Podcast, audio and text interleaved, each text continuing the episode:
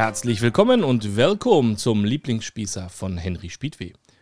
Ich bin Henry Spiedweh, Kreismeister im Angeln 1989, Schülerklasse, Friedfisch, Kaffeehassender Kaffeebesitzer und natürlich der Lieblingsspießer. Das Fundstück.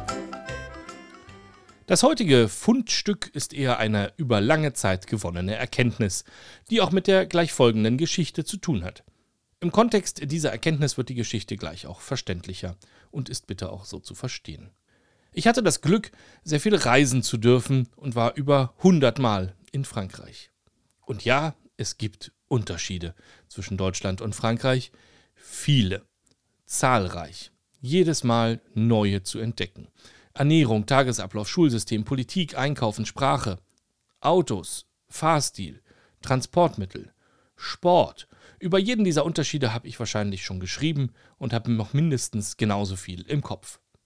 Das Ding ist, dass all diese Unterschiede einen am Anfang zwar immer wieder erschlagen können, man sich dann aber auch nach ein bis zwei Tagen doch wieder schnell daran gewöhnt.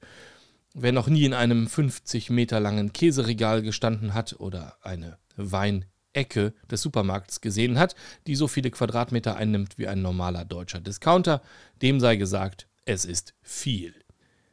Wenn man dort etwas sucht, ist man eine Weile beschäftigt. Aber beim dritten Einkauf wird dann auch wieder alles gut. Jedes Mal wieder. Die eine Sache, die mich allerdings jedes Mal wieder aufs Neue überfordert und die vielleicht zu den wichtigsten kulturellen Unterschieden beim Reisen insgesamt gehört für mich, das ist die kulturell abweichende Bewertung von Abstand und Nähe.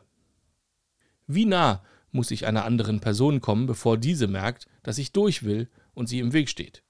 Wie viel Abstand muss ich in einer Warteschlange gerade noch lassen, bevor eine dritte Person denkt, ich stünde gar nicht an, sondern rum und sich versehentlich dazwischen drängelt? Asienreisende wissen, dass man stets den Atem des Hintermanns im Nacken spüren muss, sonst steht man nicht an. In Skandinavien zählt das vermutlich schon in den Bereich der strafbaren Belästigung. Und letztlich, wie nah komme ich jemandem auf einer Party, bevor es komisch wird? Hier sind Franzosen meiner Meinung nach wirklich anders. Besonders auf privaten Veranstaltungen, Geburtstagen, Jubiläen, Feiern in einer vertrauten Gruppe. Wenn man nicht alle paar Minuten umarmt wird von völlig durchgeschwitzten Menschen, dann ist was verkehrt. Und zwar all in sozusagen, mit eng andrücken.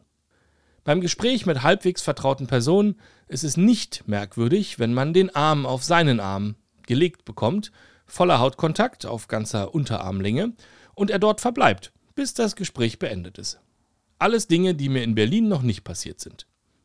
Jedes Mal wieder denkt man, eine Person flirtet mit einem, weil es irgendwie ein klitzekleines bisschen zu nah wird, bevor man sich wieder klar macht, dass es statistisch gesehen doch recht unwahrscheinlich ist, dass einfach sämtliche Personen einer Veranstaltung sämtlichen Geschlechts, sämtliche andere Personen sämtlichen Geschlechts ununterbrochen anflirten. Das ist einfach der französische Abstand. Und bevor ihr jetzt denkt, ja, ja, klar, die Franzosen wieder, Obacht. Die Schweden sagen genau das gleiche über die Deutschen. Und die Franzosen sagen genau das gleiche über die Italiener. Und so weiter und so weiter. Und es sind meiner Meinung nach auch nicht immer die gleichen Bereiche des Lebens, wo Nähe und Distanz variieren. Denn Schlange stehen im Supermarkt zum Beispiel können die Franzosen ganz normal aus deutscher Sicht.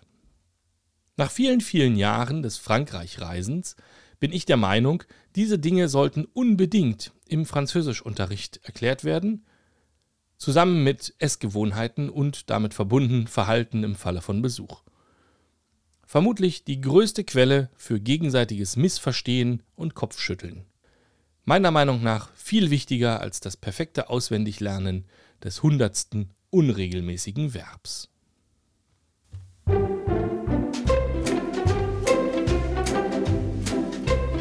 Die Geschichte.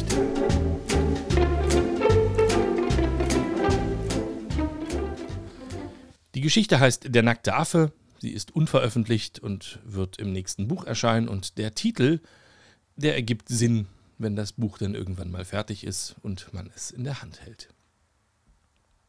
Irgendwas berührt mich von hinten. Im nächsten Moment spüre ich einen Hauch in meinem Ohr. Es ist ja so schade, dass ich kein Deutsch sprechen kann. Vielleicht ist es auch ein bisschen mehr als ein Hauch oder ein Flüstern. Schließlich ist es doch ganz schön laut hier. Eventuell hat das eine oder andere Gläschen Bordeaux meine Sinne etwas gedämpft. Ich will mich gerade umdrehen, um zu schauen, wer diesen Satz in mein Ohr sagt, als ich spüre, wie jemand mein Handy klauen will. Ich blicke also zuerst nach unten. Ein rot lackierter Zeigefinger fährt die Linie zwischen meinem Oberschenkel und dem Torso entlang. Die drückende Wärme an meinem Rücken lässt mich schlussfolgern, dass der Mund an meinem Ohr und der Finger an meinem Rumpf vermutlich zur gleichen Person gehören. Da der Zeigefinger einfach dort bleibt, scheint das Interesse nicht dem Telefon zu gelten. Ich drehe mich langsam und erschrecke während des Umdrehens wieder ob der Hässlichkeit der Umgebung. Ein Nachtclub in Bordeaux, das mit seinen Vororten immerhin auf eine Million Einwohner kommt, hochbezahlte Jobs beherbergt, eine lebendige Kunst- und Kulturszene hat und zumindest in trendig schrägen Kleidungsfragen Berlin in nichts nachzustehen scheint. Trotzdem sieht es hier aus, als hätte man sich in eine mecklenburgische Dorfdisco der 90er Jahre verlaufen. Nahezu alle Flächen sind verspiegelt, alle Gläser, alle Sektkühler sind aus zerkratztem, angelaufenen Plastik, die Wände zieren sterile LED-Schriftzüge mit der Werbung eines natürlich französischen Wodkas. Hinter mir ist aber niemand. Ach doch, man muss auch nach unten gucken. Wie ist die denn nur an mein Ohr gekommen? Weit aufgeschlagene, riesige Haselnussaugen schauen zu mir herauf. Ihr Ausschnitt ist tief. Der an attraktiven Frauen nicht gerade arme Club hat auch noch eine der schönsten zu mir getrieben. Marlene, eine Freundin von Freunden von Freunden. Wir gehören zur gleichen Gruppe hier, kennen uns aber erst seit ein paar Stunden. Die Enge des Clubs macht es unmöglich, dass wir uns gegenwärtig voneinander lösen. Hätte ich doch in der Schule besser aufgepasst, fährt sie nun die Konversation fort. Ich antworte irgendwas, was ein Mann in so einer Situation eben sagt. In einer fremden Stadt, in einer fremden Sprache, nach ein paar Flaschen Wein. Ist doch nicht so schlimm, ich spreche doch Französisch. Das stellt sie nur keinesfalls zufrieden. Ihre Augen werden traurig. Ich habe meinen Ehemann für sowas, sagt sie nun. Ich glaube, ich muss mich verhört haben. Vielleicht hätte ich nach dem Wein nicht auch noch Champagner trinken sollen oder das französische Bier. Die füllen einen hier aber auch ab. Wie machen die das bloß? Die wiegen doch alle nur die Hälfte. Jedenfalls habe ich kurzzeitig Angst, dass ich eben doch gar kein Französisch mehr spreche. Ich will sie ja nicht direkt anlügen. Ich überlege eine Sekunde. Bruder und Ehemann sind auf Französisch nicht so weit entfernt, das könnte man bei der Lautstärke eventuell missverstanden haben. Ich versuche es einfach mal. Deinen Bruder? Nein, nein, ich bin Einzelkind, schreit sie zurück. Meinen Ehemann. Das sagt sie ganz ungeniert, während ihre rechte Hand auf meinem Hintern angekommen ist. Dann dreht sie sich blitzartig um, drückt mir ihren eigenen Hintern mit Absicht entgegen, bewegt ihn im Rhythmus von Despacito, was gerade aus den Lautsprechern krächzt und streckt ihren Zeigefinger vor. Da, das ist Etienne, mein Mann. Hast du den vorhin nicht getroffen? Sie greift hinter ihrem Rücken blind nach meiner Hand und zieht mich in seine Richtung. Das kann ja heiter werden, denke ich noch. Da hat sie mich schon durch einen Pulk von Leuten gezogen, das hätte ich allein nie in dem Tempo geschafft. Ich darf jetzt auf Deutsch mit ihrem Ehemann reden, was der kleinen Schönheit gut zu gefallen scheint. Eine Hand bleibt immer auf meinem Körper, was Etienne in keiner Weise zu irritieren scheint. Marlene bestellt bei einer Kellnerin irgendwas und hat ihre Kreditkarte gezückt, bevor ich weiß, was überhaupt bestellt wurde. Etienne interessiert sich für dies und das, das Leben in Deutschland und warum ich überhaupt Französisch spreche.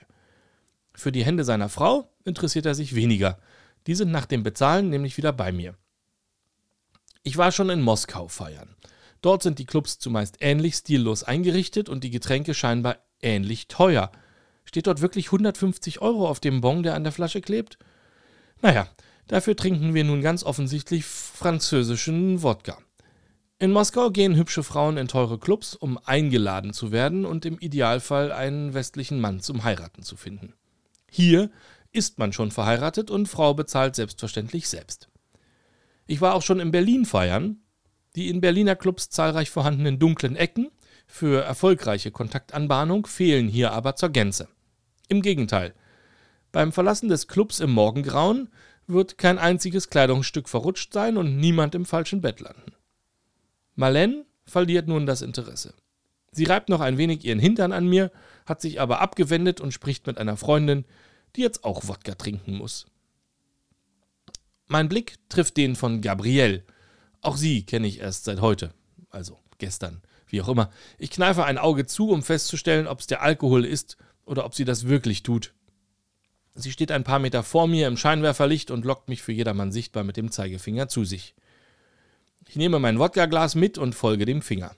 Das Glas kippt Gabrielle empört auf den Boden, ihre hellblauen Husky-Augen schauen mich verächtlich an. Sie bestellt schneller, als ich gucken kann, Champagner! Nicht schon wieder. Sie hat einen Rock an, vielleicht ist es auch nur ein Tuch, jedenfalls ist es zu lang und sie kann sich nicht unfallfrei damit bewegen, ohne permanent mit beiden Händen an den Seiten den Stoff zu raffen. Das sieht natürlich sehr elegant aus, zumal sie einfach jede simple Bewegung mit einem Tango-Schritt vollzieht. Praktisch ist es aber nicht sonderlich. Trinken und tanzen gleichzeitig kann Gabrielle so nämlich nicht. Das stört sie aber nur wenig. Sie kann dafür trinken, indem sie sich mit einem Bein an mir festhält und ihren Körper sehr weit nach hinten fallen lässt. Völlig selbstverständlich muss ich mit meiner Körperspannung oder dem, was nach dem Alkoholpegel noch davon übrig ist, ausgleichen, was sie für Bewegungen macht. Tanzen wir endlich? fragt sie mit einem Blick, den man nur von Profikillern aus schlechten Krimis kennt, als unsere Gläser leerer werden. Die Lautsprecher geben ihr letztes zu Mafiosa. Ich rette mich in Richtung der Toiletten. Im Gang erwischt mich Manon. Sie fragt nur: Bist du bereit? Ich habe keine Ahnung, wovon sie spricht, um ehrlich zu sein. Ich schaue mich um, aber da ist sonst niemand. Nein, nein, ich meine schon dich. Bist du wirklich bereit? Während ich noch grüble, was sie vorhat, landet sie mit einem beherzten Schlusssprung in meinen Armen, die ich mit einem letzten Rest von Reflexen ausfahre. Das war knapp. Ich habe doch extra gefragt, ob du bereit bist. Du musst mehr trinken, glaube ich. Ich werde belehrt, während Manon keine Anstalten macht, von mir wieder runterzuklettern. Da komme ich nun seit 25 Jahren nach Frankreich. Wahrscheinlich mehr als 100 Mal. Zusammengerechnet habe ich hier bestimmt mehr als ein Kalenderjahr verbracht und bin doch immer noch überrascht. Ich lasse Manon sanft nach unten gleiten, was mit einem enttäuschten Quieken quittiert wird. Nach einem großen Spaziergang durch den kleinen Club, dem Versuch mit französischer Cola ohne Alkohol im Bauch und französischem Leitungswasser ohne Alkohol im Gesicht halbwegs nüchtern zu werden, komme ich an einen der Tische zurück, wo sich die von den Damen bestellten Flaschen sammeln. Marlene sitzt da, fängt mich sofort ein mit ihren Armen, legt beide um meine Hüften und schaut zu mir hoch. Du bist schon beeindruckend, wenn du so auf einen zukommst. Ihren Kopf legt sie auf meinem Schritt ab. Ich suche Etienne, ihren Mann, und entdecke ihn am Nachbartisch, die Beine verschlungen mit Manon. Er prostet mir zu. Ich recke beide Arme nach oben, er erkennt meine Notnagel. Nein, er missinterpretiert sie und lässt mir ein Glas reichen. Französischer Gin ist das, was ich seinen Lippen entnehme. Warum betonen die das immer nur? Der Rest ist Nebel. Am nächsten Morgen wache ich auf dem Sofa auf. Ich brauche einen Moment, um mich zu orientieren. Ich schaue nach rechts und sehe, ach du Schreck, Etienne? Er liegt neben mir auf dem Sofa. Von der anderen Seite vernehme ich ein Rascheln. Ich schaue zur anderen Seite. Jerome? Kurzer prüfender Blick unter die Decke. Alle akkurat und in voller Montur bekleidet. Von den Damen keine Spur. Guten Morgen, sagt Etienne. Oh Mann, ihr Deutschen könnt aber echt Vollgas geben. Gerade als ich dachte, wir haben dich erledigt, hast du doch echt vom Nachbartisch die Flasche geklaut. Guten Morgen. Echt? Ich hoffe, es war französischer Schnaps. Ich kann mich nämlich nicht erinnern.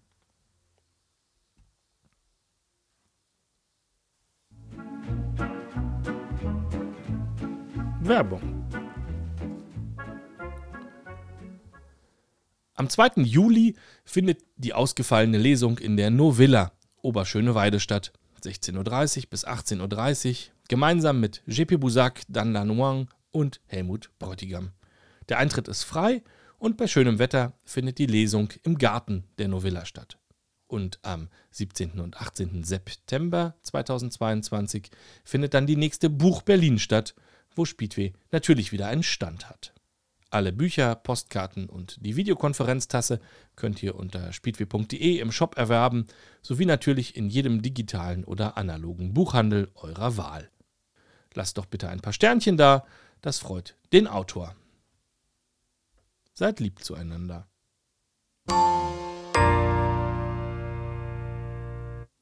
Die Begrüßung war übrigens niederländisch. Text Henry Spiedwe, Redaktion Lisa, Musik Giulio Fazio und Rue Walker. Ton und Schnitt der neue Rodecaster. Mit Dank heute an Erik, Nicole, Dominik und Toni, Katrin und Viktor, Agnes, Niki, Elina, Janine, Steffi und Nora, Wenke und Florian, Hans, Matthias, Dennis, Lukas, Lara und Kati und natürlich Lisa.